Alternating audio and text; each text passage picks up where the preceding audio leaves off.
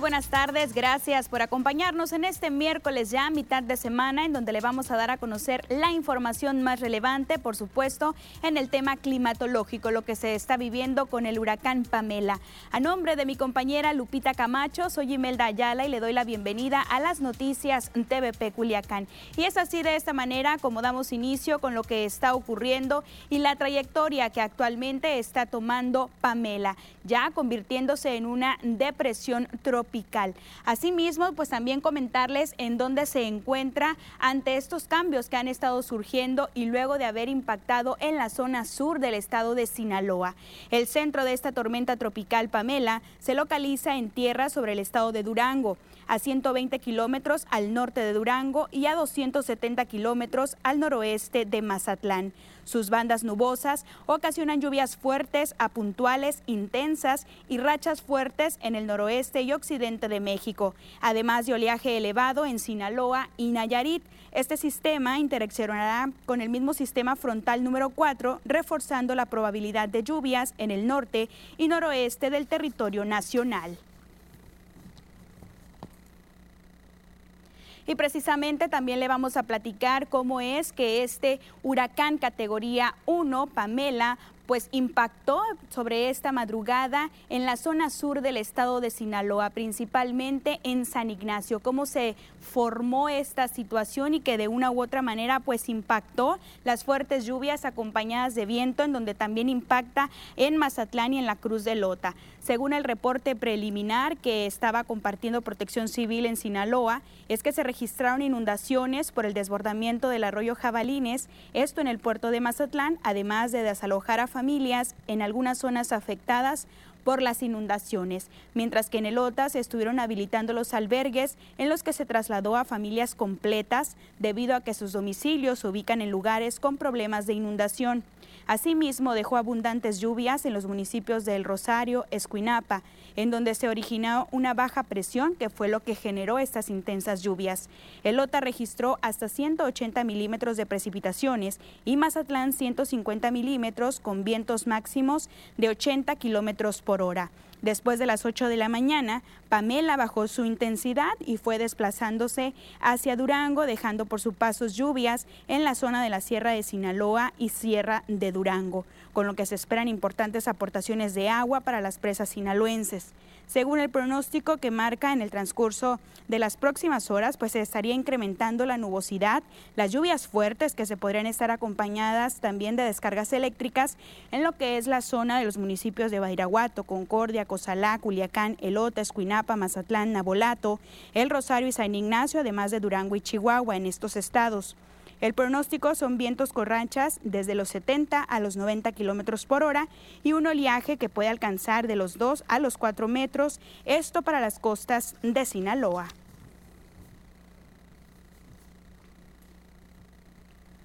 Es lo que ha impactado precisamente a la zona sur del estado de Sinaloa, este huracán categoría 1, Pamela, que afortunadamente pues ya ha bajado esta intensidad. Hasta el momento se dice no hay vidas que lamentar, sin embargo los estragos que dejaron y las afectaciones sí son relevantes, principalmente en los apagones de luz que se han generado allá en estos municipios, Mazatlán y Elota, que más adelante les estaremos dando a conocer esta información.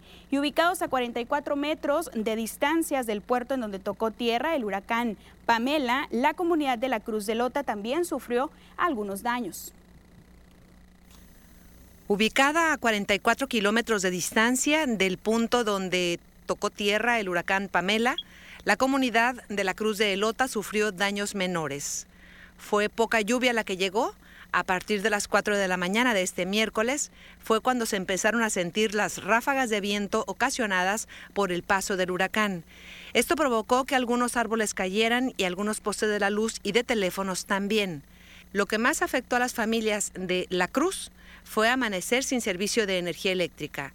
De lo que ellos se enteraron fue que algunos de los postes de suministro de energía eléctrica que van desde la subestación de Mazatlán hasta ese municipio habían sido derribados por el viento de la madrugada. Varios carros de la Comisión Federal de Electricidad se concentraron en la cruz de Elota durante toda la mañana para verificar que se normalizara el servicio.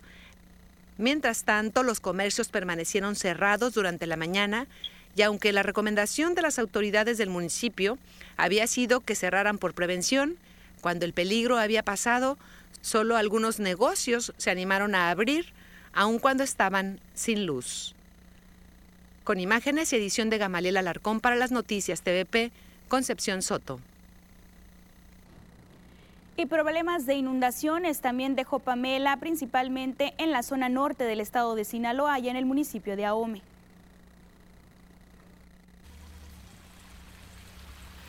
Tras las fuertes lluvias presentadas por los efectos del huracán Pamela, diversas colonias y comunidades rurales presentaron problemas de inundación, así lo reporta el presidente municipal de Ahome. Juan Francisco Fierro Gagiola indicó que los principales sectores afectados fueron las colonias Magisterial, Las Mañanitas, Valle Bonito, entre otras.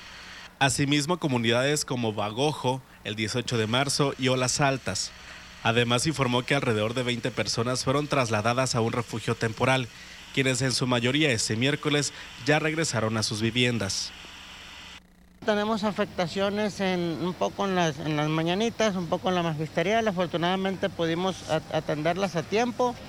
Eh, aquí lo que es el fraccionamiento del Real, Viñedo, Valle Bonito, perdón. Eh, en la comunidad Leiva Solano, eh, pero nada que lamentar afortunadamente, puros un poco de daños materiales, una casa aquí en la colonia Libertad, la cual fue atendida eh, anoche de manera oportuna por el gobierno municipal.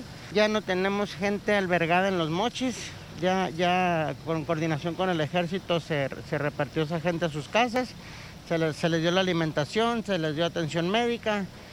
Eh, teníamos, nos quedan, yo creo, en la vía de Ome máximo unas 7, 8 personas y, y ya no tardan en irse a sus casas. Añadió que hay daños importantes a la infraestructura municipal como calles, caminos y algunas viviendas. Sin embargo, dijo que se trabajará en un análisis completo ya que los niveles del agua bajen por completo y buscarán resolver las problemáticas durante el tiempo que le queda a la actual administración. Todavía no tenemos la, evaluación, falta que se haga la limpieza para, porque ahorita pues ve las calles y, pues se ve lodo, ¿no? Ya haciendo la limpieza ya podremos ver qué, tanto afectó la infraestructura hidráulica. Bueno, que, vamos a hacer las gestiones necesarias, ya el tiempo que nos queda eh, relativamente es muy poco, no, a lo mejor no nos da tiempo de atenderlo en su, mayoría, pero las gestiones y lo que tengamos que hacer y alcancemos a hacer, lo vamos a hacer. Eso, eso se los he venido demostrando vamos a seguir trabajando como si fuese el primer día. La autoridad municipal informó que por fortuna no se presentaron situaciones que lamentar durante las fuertes lluvias. Con imágenes y edición de Francisco Ayala para las noticias TVP, Alfredo Padilla situaciones que luego de cada lluvia estamos viendo en gran parte de Sinaloa, en donde cualquier lluviecita prácticamente las vialidades se inundan. Así que hay que tener mucha precaución, hay que estar muy atentos a los canales oficiales y por supuesto a estos fenómenos meteorológicos que de una u otra manera nos pueden sorprender y que afortunadamente a Sinaloa no pegó con esa intensidad de la cual se hablaba y de la cual las mismas autoridades de los tres niveles de gobierno estaban previniendo a la misma población. Luego de esta información, acompáñenos a nuestra primera pausa y regresamos rápidamente a las noticias TVP Culiacán. Leemos sus comentarios a través del Facebook.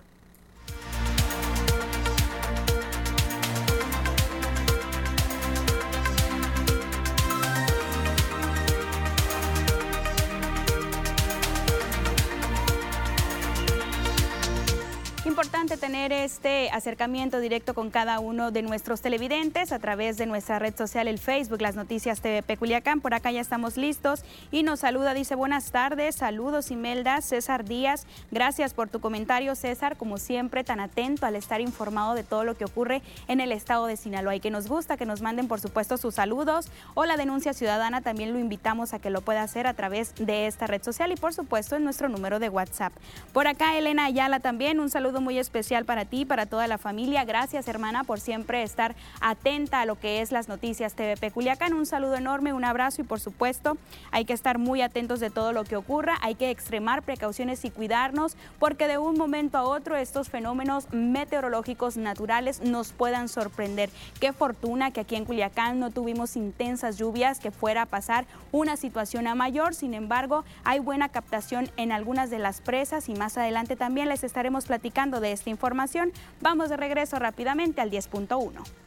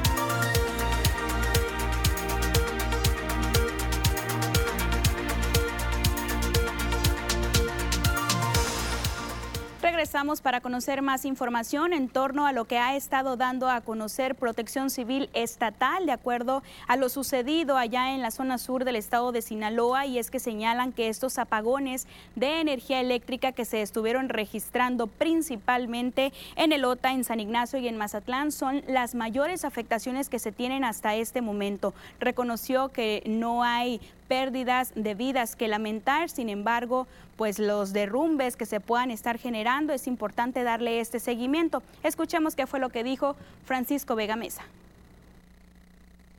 Tenemos aquí en el municipio de Lota y San Ignacio, pues hubo unos, vientos fuertes, lluvias importantes también, pues dejaron sin, sin luz eléctrica ahí a, a estos dos municipios. Y en Mazatlán, bueno, también eh, hubo una importante precipitación de, agua, fueron hasta 138 milímetros los que, los que cayeron ahí. Eh, se tuvo la necesidad también de hacer algunos rescates ahí de algunas eh, personas que habían quedado atrapadas. Y algunos habitantes de la comunidad de Lota fueron trasladados a algunos albergues al encontrarse sus domicilios en zonas de riesgo. Tres albergues se habilitaron en la Cruz de Elota para resguardar a las personas que estuvieran viviendo en zonas de riesgo y que pudieran estar en peligro por las lluvias y los vientos del huracán Pamela. La escuela secundaria profesor Arturo García Loya, más conocida localmente como la Escuela del Abuelo, fue uno de los sitios habilitado como albergue. Ahí se refugiaron desde este martes a las 6 de la tarde 83 personas todas ellas originarias del ejido Caimanes. Sí, me dio miedo porque la otra vez salió el arroyo y pues, gracias a Dios que no nos pasó nada. y ahorita pues no venimos porque digo yo, ¿qué tal?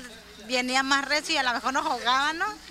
Pues lo que hubo mucho miedo, ¿no? Porque la otra vez cuando estábamos ahí, este, pues nos confiamos mucho. Ya a la mera hora, pues ya la autoridad tuvo la carrera y todo eso, ¿no? Y ahorita, gracias a ellos que nos avisaron un día antes, que nos preparamos, que nos venimos para acá no pude dormir porque pues con el miedo que a lo mejor se llevaba mi casa, porque mi casita es de lámina y tenía miedo que el aire me la fuera a llevar. El ejido Caimanes se encuentra a unos 8 kilómetros de distancia de la cabecera municipal del municipio de Elota. Según el reporte de Protección Civil y los bomberos, que fueron quienes apoyaron con los traslados, fue alrededor de un 30% de los habitantes de ese asentamiento el que aceptó irse a refugiar al albergue. Con imágenes y edición de Gamaliel Alarcón para las noticias TVP, Concepción Soto. Este llamado oportuno que hicieron las autoridades de los tres niveles de gobierno para evitar que las personas que viven en zonas inundables fueran a sufrir afectaciones mayores y que mejor resguardarlas en albergues que previamente habían estado habilitados para las personas que lo fueran a necesitar. También reconocer el trabajo que estuvo realizando el ejército mexicano al estar activando su plan DN3E en el estado de Sinaloa. La Secretaría de la Defensa Nacional, por conducto de la Comandancia de la Tercera Región Militar y la Novena Zona Militar hacen del conocimiento del personal militar que continúa realizando los reconocimientos en las áreas susceptibles de presentar acumulación de agua. Hasta el momento ningún caso que lamentar es lo que están reportando. Con estas acciones, la Secretaría de la Defensa Nacional refrenda su compromiso, su responsabilidad de servir al pueblo de México en cualquier de estas situaciones que se puedan estar presentando. Activaron este plan DN3E en el puerto de Mazatlán, también en la sindicatura de Quilá perteneciente al municipio de Culiacán.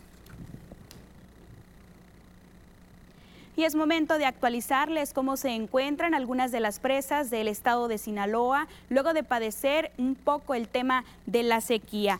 Las lluvias generadas por el fenómeno natural Pamela podrían generar el desbordamiento de la presa Sanalona, ya que se encuentra al 100% de su capacidad, lo que podría generar escurrimientos de la presa, lo que pone en alerta también a los pobladores ubicados en las riberas de los ríos. Según el reporte que comparte la Comisión Nacional de Agua, la presa Sanalona tiene una capacidad de agua ya hasta estos momentos del 100%. Laurelio Benassini también conocida como la presa El Salto o la presa Elota, representa con una capacitación captación del 103%, mientras que la presa José López Portillo, o también conocida como la presa El Comedero, se encuentra en un 59%.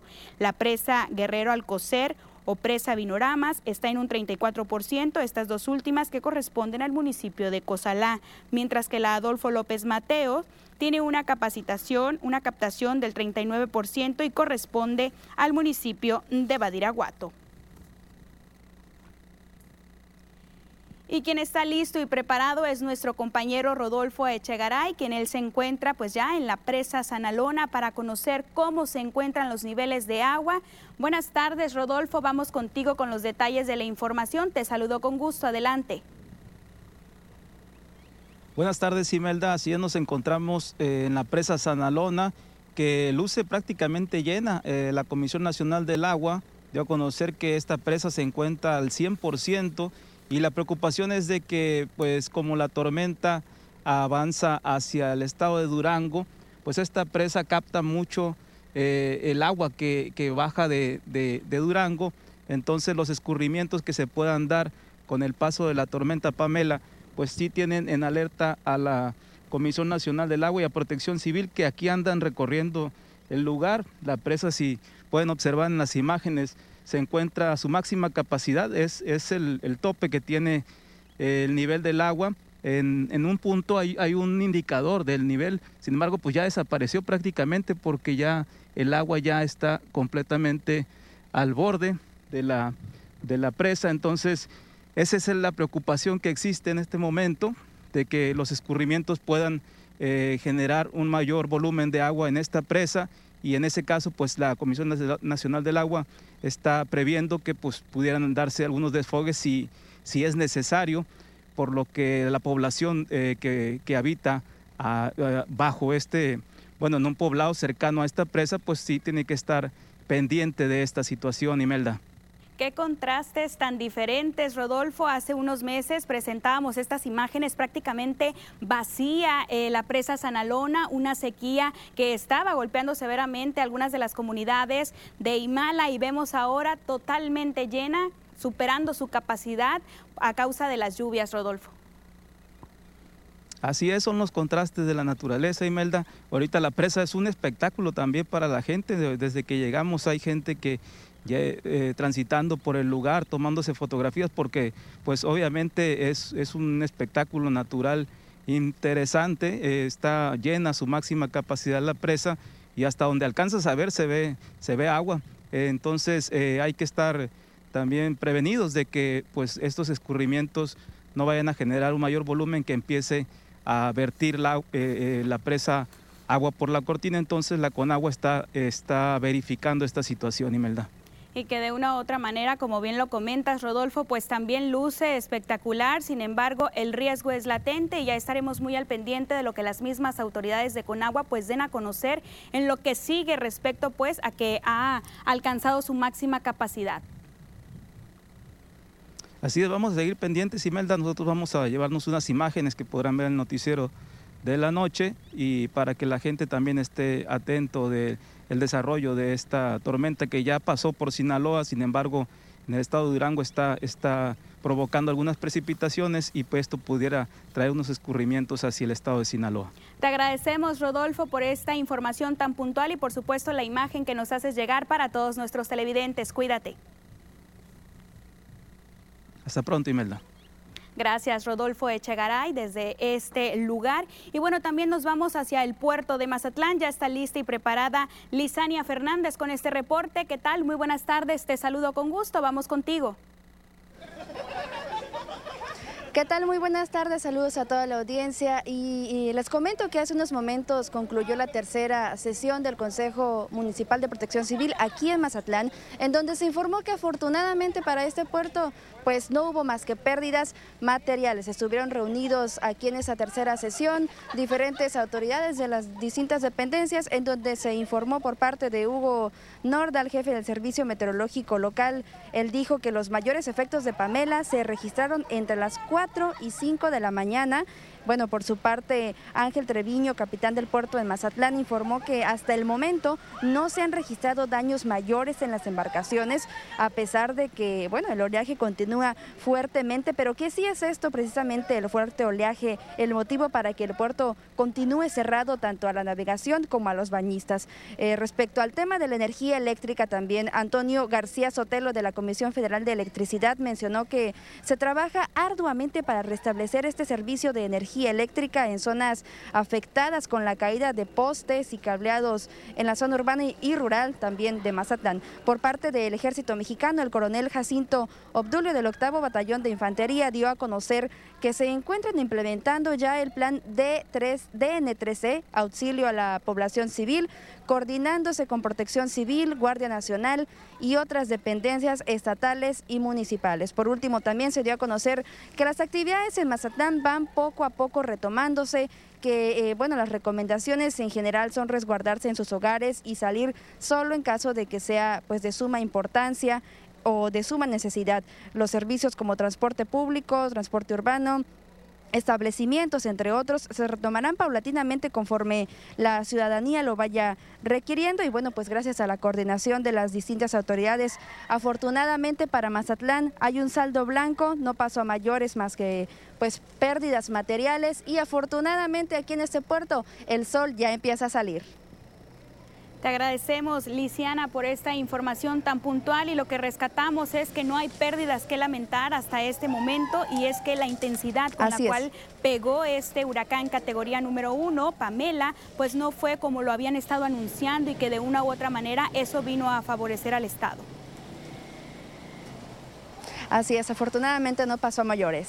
Te agradecemos que pases una excelente tarde y ya estaremos muy al pendiente de cómo va esta, eh, el avance de que están teniendo ahí en el puerto de Mazatlán, de estar levantando pues algunos de los árboles caídos y por supuesto toda la información a través de este medio de comunicación se la vamos a estar informando. Y a diferencia de los daños que ocasionó el huracán Nora en la autopista Culiacán-Mazatlán, Pamela no causó daños mayores, problemas en la vía que cruza Sinaloa, por lo que la misma carretera se mantuvo abierta aún el meteorólogo pues había tocado tierra en esta madrugada. El Instituto Estatal de Protección Civil informó que las carreteras de Sinaloa se mantenían abiertas pero daban a conocer también que evitaran esta misma circulación por las vías durante la mañana de este miércoles si no era necesario. En la caseta de cobro Costa Rica, ubicada en el kilómetro 178 al sur de Culiacán, este miércoles por la mañana, el tráfico era escaso, las unidades que pasaban por ese punto principalmente pues eran camiones de carga. Y en torno a la información que daba a conocer la Comisión Federal de Electricidad respecto pues a estas comunidades, a estos municipios que se quedaron sin energía eléctrica, daban un total de 11.700 usuarios en Sinaloa que se estaba trabajando para poder atender y restablecer este servicio, el cual pues ya registra el 13% de avance. Las afectaciones representan un 7% del total de los usuarios en el estado de Sinaloa. La Comisión Federal de Electricidad dispuso de 2.100 trabajadores electricistas para atender las afectaciones del suministro eléctrico por el paso del huracán Pamela. El personal se trasladó a los estados de Nayarit, Sinaloa, Durango y Baja California Sur. Asimismo, también envió además 334 grúas, 722 vehículos, 125 plantas de emergencia, 45 torres de iluminación y dos helicópteros que se ubican en puntos estratégicos para atender esta emergencia que se tiene por el paso de Pamela a Sinaloa. Y luego de esta información nos vamos a pausa y continuamos con más. Quédese con nosotros en las noticias TVP Culiacán.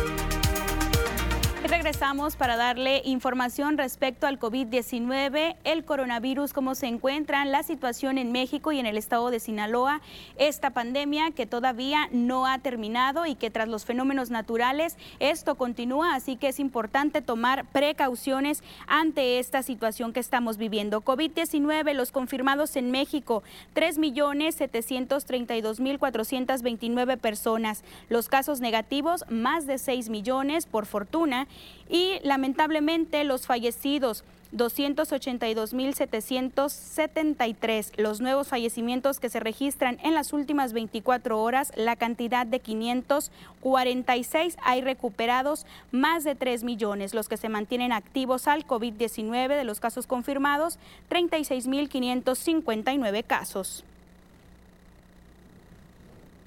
Y continuamos también en el estado de Sinaloa, los confirmados 72.501, los sospechosos 644, los fallecidos 8.605. Afortunadamente hay recuperados una cantidad alta de más de 63.000. Los nuevos fallecimientos en las últimas 24 horas, estamos hablando de nueve casos por cada uno de los municipios. El coronavirus en Sinaloa, cómo se está registrando. 123 para Ome, 2 en Angostura, 5 en Badiraguato, 0 en Concordia, 2 para Cozalá, 96 para Culiacán, 1 en Choix, 12 en Elota, 1 para Escuinapa, 43 en El Fuerte, 89 para Guasave, 100 en el puerto de Mazatlán, 2 en Mocorito, 0 para El Rosario, al igual que San Ignacio, 11 en Salvador Alvarado, 10 para Sinaloa municipio y 14 más para Nabolato. Importante seguir atendiendo las recomendaciones que ha estado emitiendo durante este tiempo de pandemia el sector salud con la única finalidad es de que estos contagios bajen y por supuesto estar privilegiando la salud, privilegiar la vida con las tres cosas oportunas que podemos estar realizando, que es la sana distancia, la aplicación del gel antibacterial y el uso correcto de nuestro cubrebocas. Así que hay que tomar todas y cada una de estas precauciones para cuidarnos y cuidar a los que más queremos, que es nuestra familia, con los que estamos muy cerca al tema COVID-19. Vamos a cambiar de información el tema del COVID-19 y nos vamos con lo que ha estado sucediendo en Badiraguato y es que aseguran que ya no habrá una entrega política así lo aseguró el presidente municipal electo, José Paz López, quien manifestó que una vez que concluya el proceso de entrega-recepción, se estarán evaluando las condiciones en las que se recibe la administración y las deficiencias o bien las irregularidades que se Serán turnados a las instancias correspondientes y dijo que no habrá persecución, pero tampoco habrá encubrimiento. Ya estamos listos para gobernar Badiraguato. Lo más importante es que la gente también está lista para que entre un nuevo gobierno en Badiraguato. Entonces, estamos trabajando para poder generar beneficios a las familias badiraguatenses desde el primer momento que tengamos el gobierno a nuestro cargo. Tenemos una comisión que está trabajando para la entrega-recepción. Esta comisión, pues bueno, no queremos que sea al estilo de la vieja guardia, Queremos que sea conforme marca la ley, nada más. Que sea una entrega jurídica, contable y también hay que decirlo, operativa. Pero no queremos que sea una entrega política. Ocupamos saber qué recibimos y nosotros vamos a revisar. Vamos a revisar qué nos están entregando. Y en su momento, pues vamos a tener que también ver si todo está bien o si algo no está tan bien. López Elenes reconoció que Badiraguato enfrenta un rezago de más de 30 años en administraciones que han hundido al municipio y a sus habitantes en la marginación, lo que ha obligado a sus habitantes a migrar en busca de oportunidades de empleo porque no se ha invertido en infraestructura, tampoco en desarrollo económico, situación que tiene que cambiar de inmediato y regresar a este municipio las condiciones para que generen desarrollo, tanto en la cabecera municipal como en sus comunidades. Nosotros le vamos a apostar al desarrollo económico. Ocupamos generar empleos, ocupamos que la gente en Badiraguato tenga realmente eh, expectativas de crecimiento. Ocupamos entonces impulsar el turismo, no solo en Surutato, también en la cabecera municipal, pero también le vamos a impulsar a lo que es la ganadería, la pesca y la agricultura. Son factores que no podemos dejar atrás ni olvidar porque es la esencia de nuestro municipio. Nosotros estamos pensando en hacer infraestructura que desarrolle el municipio. Y ya me ha platicado el gobernador Rocha que vamos a entrarle juntos para poder impulsar, gestionar que las carreteras se puedan construir, que los caminos nosotros como ayuntamiento los podamos rehabilitar y que generemos condiciones para que la gente tenga mejor eh, desarrollo económico. Queremos generar empleos y lo vamos a lograr. El alcalde electo también admitió que Badiraguato tendrá durante los próximos años una oportunidad histórica para salir de la marginación y el rezago social, no solo por el cambio en el que sus pobladores eligieron en el pasado proceso electoral, sino porque en las condiciones de nivel estatal y federal son propias para generar una verdadera transformación en el municipio, con un gobernador electo originario de esa región y con un presidente de la República que ha mostrado un aprecio especial por la gente que durante años ha sido marginada y sobre todo también por el tema de la estigmatización. Que el gobernador Rocha se ha comprometido con Badiraguato porque a Badiraguato le urge que volteen a verlo y lo ayuden. Entonces, y Rubén trae muy presente, ahora el domingo que convivimos y que anduvimos ranchando por las comunidades de Badiraguato, se dio cuenta de las grandes carencias que ya hemos platicado y que muchas ya conocen. Por eso estoy convencido que va a ser un gobernador que ayude, apoye, impulse el desarrollo de Badiraguato. El próximo 31 de octubre, José Paz López asumirá formalmente el cargo de presidente municipal de Badiraguato con un gabinete que asegura será integrado por una nueva generación de servidores públicos que tendrán que generar los cambios para que las familias de Badiraguato tengan mejores condiciones de vida. Estamos trabajando para que sea un buen gabinete municipal. Queremos darle oportunidad a la gente que nunca ha estado, pero que tiene capacidad para poder dirigir el, municipio. Queremos formar una nueva clase política. Vamos a impulsar a los jóvenes, a las mujeres, a los hombres también, pero que finalmente lleguen el beneficio al municipio nada más. O sea, ¿qué queremos? Queremos que sean nuevos, porque la gente ya nos dice, tienen 15, 20, 30 años en el poder. Entonces ahora ocupamos hacer un relevo generacional. Lo necesita el municipio ocupamos realmente una nueva clase política en Badiraguato. Vamos a renovar totalmente la administración, vamos a generar desarrollo económico, como te lo dije, los servicios públicos que ahora están abandonados en Badiraguato, nosotros desde el primer momento los vamos a impulsar.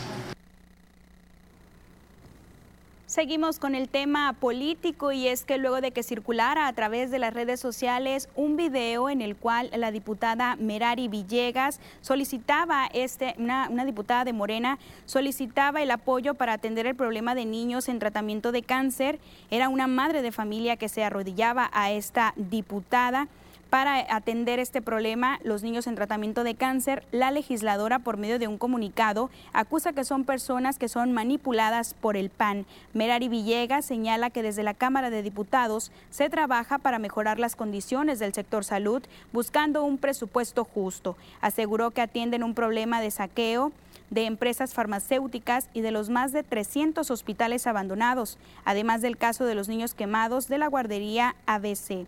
En este video se observa un pequeño grupo, al parecer madres de familia, suplicando a la legisladora atender el tema de desabasto de medicamentos para atender a los menores en tratamiento de cáncer. Las agresiones del PAN tienen su origen en los cambios profundos que estamos viviendo, en la pérdida de privilegios de sus empresas enquistadas en todas las áreas de gobierno en muchas ACs y paraestatales disfrazadas de asistencia social. Por eso lamentamos que el PAN, en su desespero por regresar al viejo esquema de saqueo y corrupción, hoy esté utilizando a personas que sufren con esta cruel enfermedad, como lo hacen cuando anuncian con bombo y platillo el número de muertes por COVID como si eso fuera un acierto político. Luego de esta información, acompáñenos a pausa y regresamos rápidamente.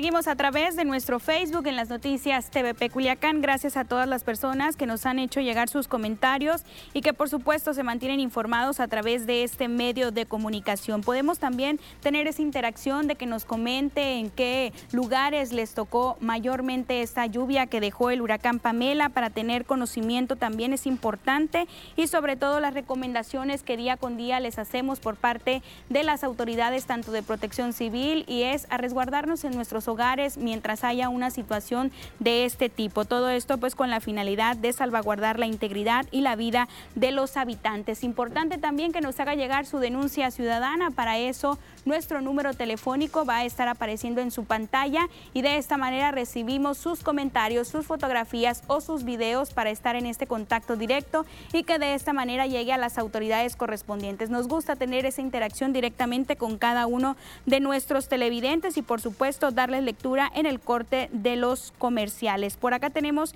algunos comentarios, dice Arnulfo Torres. Hola Imelda, buenas tardes. Qué lamentable que muchas personas en redes burlen que no le atinaron a los pronósticos porque si a nosotros acá en Culiacán, dice, nos hubiera pasado, hubiéramos sufrido por estos momentos inundaciones y pérdidas. Efectivamente, Arnulfo, muchos comentarios de este tipo fueron los que se estuvieron registrando durante la mañana y por fortuna a Culiacán no le pasó una situación de esta magnitud, es con lo que nos quedamos en esta tarde. Vamos a regresar a la información deportiva.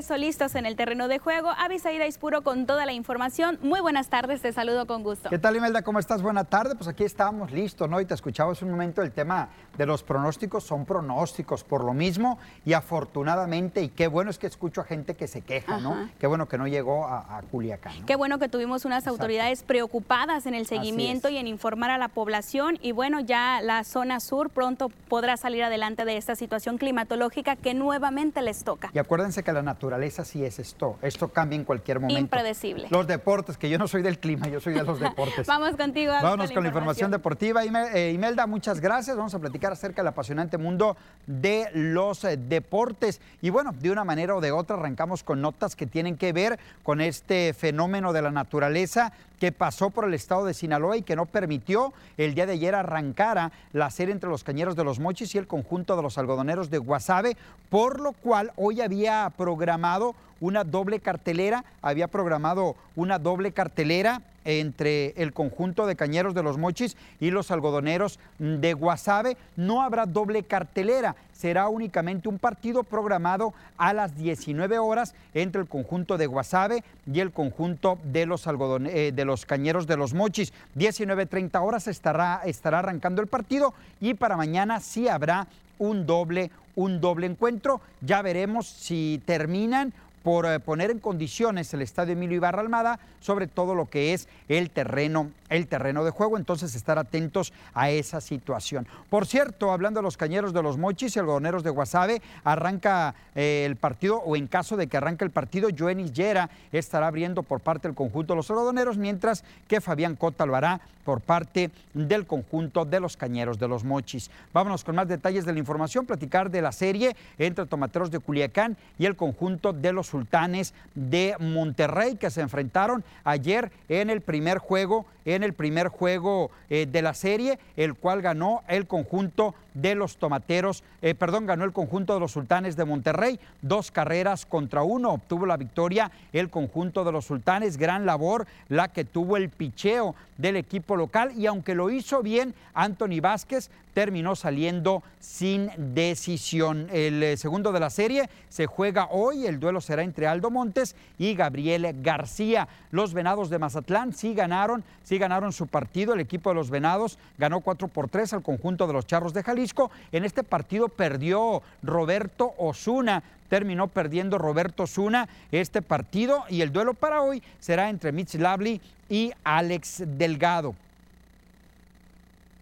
Bueno, vámonos eh, con los resultados completos que arrojó la jornada de ayer de la Liga Mexicana del Pacífico de Béisbol. Ya hablábamos, Venados derrotó a los Charros de Jalisco, Tomateros de Culiacán cayó ante los Sultanes de Monterrey, Naranjeros de Hermosillo le pegó cinco carreras contra tres a los Yaquis de Ciudad Obregón y los Águilas de Mexicali enfrentaron y cayeron ante los Mayos de Navojoa dos carreras contra una, haciendo los resultados completos el día de ayer. Aquí los estamos viendo, eh, resultados que arrojó la jornada de ayer de la Liga Mexicana del Pacífico.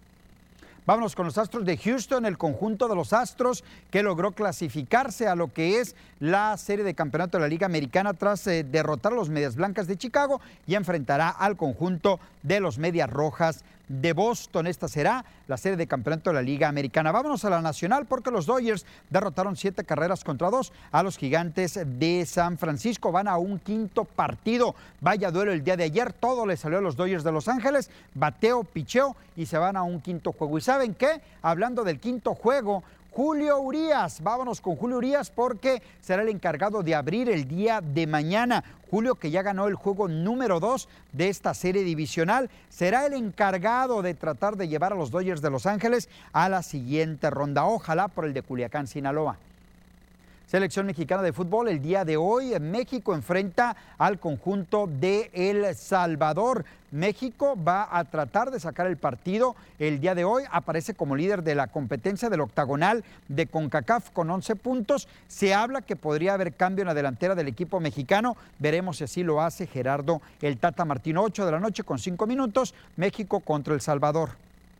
Cerramos con la siguiente información, platicar acerca de lo que es la delegación mexicana que va a partir con, eh, de Sinaloa, perdón, que va a partir con 64 personas a los Juegos Paranacionales CONADE 2021 que se van a desarrollar del 16 al 28 de octubre en Cancún, Quintana Roo. Sinaloa participa aproximadamente con 40 deportistas quienes dieron la marca en el chequeo realizado por el área metodológica en las ciudades de Culiacán, Mazatlán, Guasave y Ahome. Las disciplinas en las cuales van participando es el para atletismo, para natación y básquetbol sobre silla de ruedas.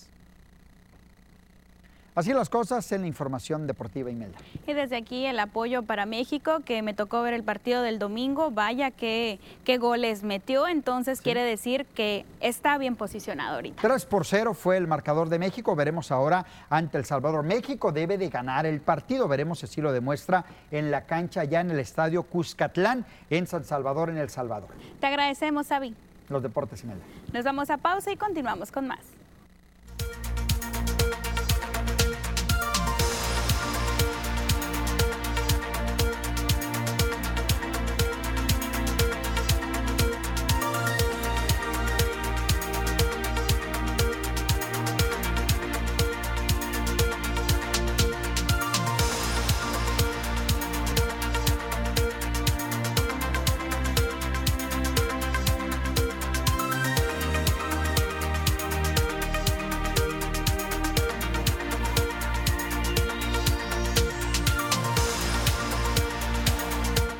Entonces, Avi, el rival que va a tener México esta tarde-noche no la va a hacer con el equipo. Mm, bueno, todo puede pasar, ¿no? Por los partidos hay que jugarlos, pero por nivel futbolístico México es muy superior. México tiene 11 puntos, no ha perdido un solo juego, tres ganados, dos empates. El Salvador viene de perder ante Costa Rica, cinco puntos, se está quedando en lo que es la clasificación. México debe de dar un golpe de autoridad, ganar el partido quitarse al rival El Salvador de encima y dar un paso importante rumbo a la Copa del Mundo de Qatar. Ayer clasificaron Alemania y Dinamarca ya están en el Mundial junto con Qatar. De 32 equipos que deben de clasificar, ya tenemos tres. Oye, Avi, y algo totalmente diferente porque en otros encuentros habíamos visto que México pues siempre es el rival más débil. Pues en otras eliminatorias, pero no en CONCACAF, es el número uno México. Te agradecemos, Avi. Los deportes. Regresamos al, al 10.1.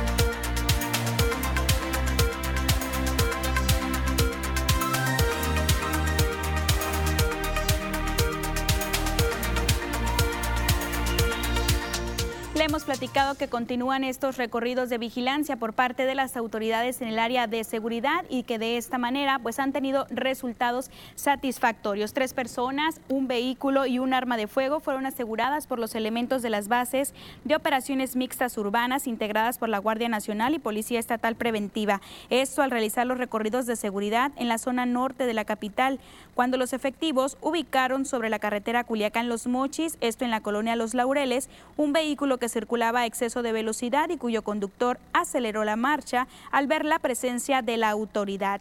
Luego de hacerles distintos señalamientos para que detuvieran la unidad, dado que no podrían generar, pues se podía haber generado un accidente, este mismo conductor frenó y elementos de la Secretaría de la Defensa Nacional y Guardia Nacional, así como los policías estatales, gracias a los recorridos preventivos en las inmediaciones de la comunidad de Aguacaliente, los elementos localizaron una unidad motriz de color blanco junto a un camino de terracería, misma que se encontraba con las puertas abiertas.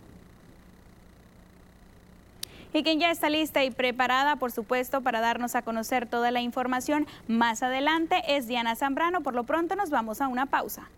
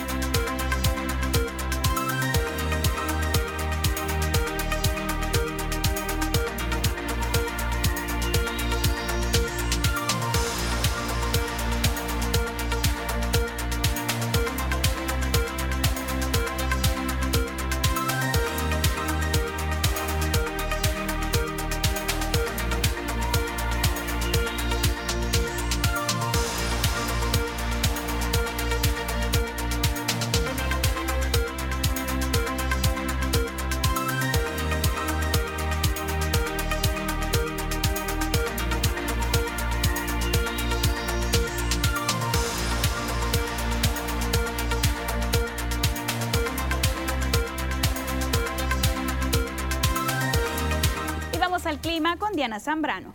Creo que sí, estamos listos con el reporte meteorológico, primeramente con la imagen de satélite para conocer algunos fenómenos que nos afectan actualmente, comenzando por la ya tormenta tropical Pamela, la cual el día de hoy se está ubicando sobre el estado de Durango, dirigiéndose hacia el noreste de la República Mexicana con una velocidad de 40 kilómetros por hora. Rachas de viento que llegan hasta los 85 kilómetros por hora. Pasamos a conocer la trayectoria de la actual tormenta tropical Pamela, la cual, como mencionábamos el día de hoy, ya se está ubicando en tierra en el estado de Durango. Y bueno, las próximas horas, hoy en esta tarde, ya se pronostica que se degrade a depresión tropical. Pasamos a conocer las temperaturas actuales en nuestro estado, en Sinaloa, comenzando en la capital, en Culiacán. El día de hoy tenemos una condición de cielo que se mantiene mayormente nublada, con 28 grados, humedad al 80%. En la noche se prevén 22 grados para este sector. Ya en el sector de Guamúchil, el día de hoy tenemos una temperatura que llega hasta los 30 grados. La condición de cielo se mantiene totalmente cerrada, humedad al 50%. En la noche se prevé leves lluvias con 21 grados para Guamúchil. Ya en el sector de Guasave, el día de hoy tenemos una máxima que alcanza los 29 grados, condición de cielo totalmente cerrada con leves lluvias, humedad al 65%. En la noche continúan las leves lluvias con 20 grados para Guasave. Pasamos a conocer la condición de cielo actual aquí en la capital, en Culiacán. Podemos ver un cielo parcialmente nublado. Ya como podemos ver se van alejando las lluvias poco a poco. Esto debido a que Pamela pues ya disminuyó sus lluvias, se, se, está encontrando en el estado de Durango y bueno, prácticamente pues ya lo fuerte de Pamela ya pasó. Hasta aquí el reporte meteorológico. Continuamos contigo, Imelda. Por lo pronto aquí en Culiacán ya vemos un cielo un poco más despejado y bueno, las lluvias en cualquier momento podrían regresar, así que hay que estar muy atentos de las cápsulas del clima. Te agradecemos, Diana. Gracias a ti, Imelda. Y es así como llegamos al final de la segunda emisión de las noticias TVP Culiacán. Por su preferencia, gracias. Que pase una excelente tarde.